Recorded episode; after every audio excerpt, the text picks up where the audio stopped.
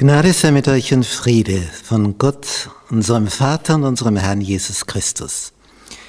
Wir studieren das Thema Erziehung, Bildung. Lektion 10. Erziehung in der Kunst und Wissenschaft. Zusammenfassung. Wir betrachten dieses Gemälde. Es zeigt die letzte Warnung der drei Engel, die Gott aussendet in Offenbarung 14 an eine untergehende Menschheit, die gerichtsreif geworden ist. Und was ist das Grundübel? Das, was am stärksten zeigt, wer Gott ist, nämlich seine Schöpfung. Wo es also klar ist, wer das machen kann, dem muss ich einmal Rede und Antwort stehen. Und das größte Vergehen der Menschheit ist es, angesichts dieser Schöpfung, die vor unseren Augen ist, wo dir der Mund offen bleibt, wie das alles funktioniert, dass ein Mensch angesichts dieser Schöpfung lehrt und sagt, aus dem Nichts, zufällig entstanden, Gott, wer ist Gott, den gibt's nicht. Hier wird's bedrohlich. Damit wird eine Menschheit gerichtsreif. Und in den gebildetsten Staaten auf diesem Planeten wird vom Kindergarten bis zur Universität gebetsmühlenartig wiederholt. In Jahrmillionen, Jahrmilliarden.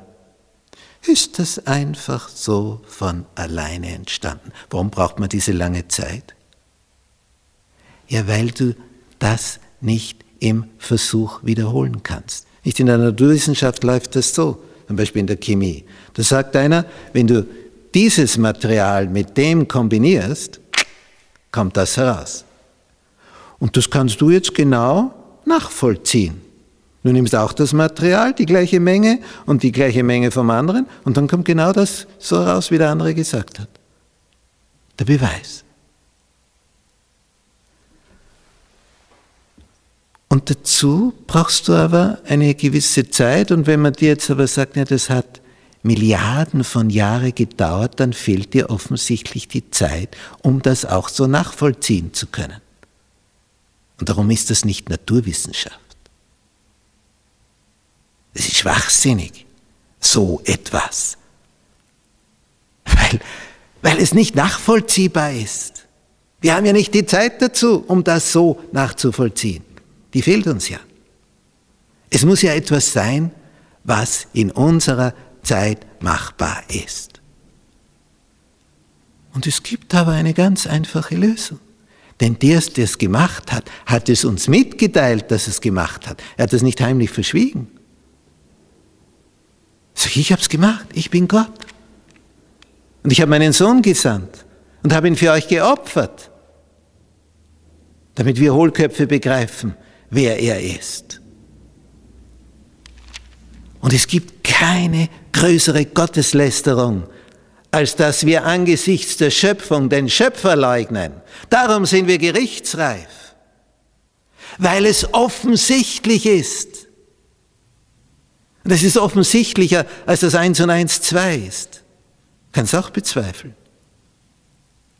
Aber das ist noch offensichtlicher.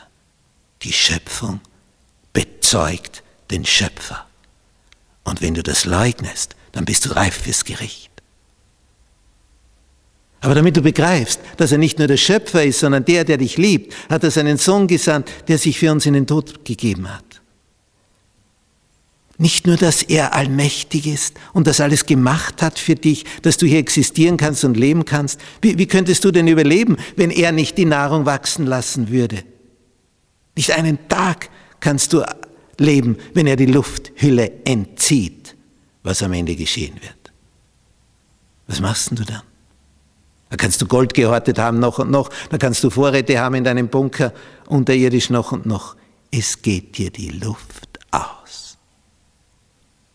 Aber begreife, dass er dein liebender Schöpfer ist, der deine Nähe will. Er will dir Leben schenken für die Ewigkeit und er wartet nur auf eins, dass du nicht sein Dasein leugnest, sondern ihm vertraust als dem Weisesten des Universums. Das ist alles. Dass du seinen Tipps vertraust und danach handelst. Er, dein Schöpfer, hat eine Betriebsanleitung für dein Leben geschrieben, damit es funktioniert. Und das ist die Heilige Schrift. Und es ist hoch an der Zeit, dass du es liest und danach handelst, damit dein Leben gelingt.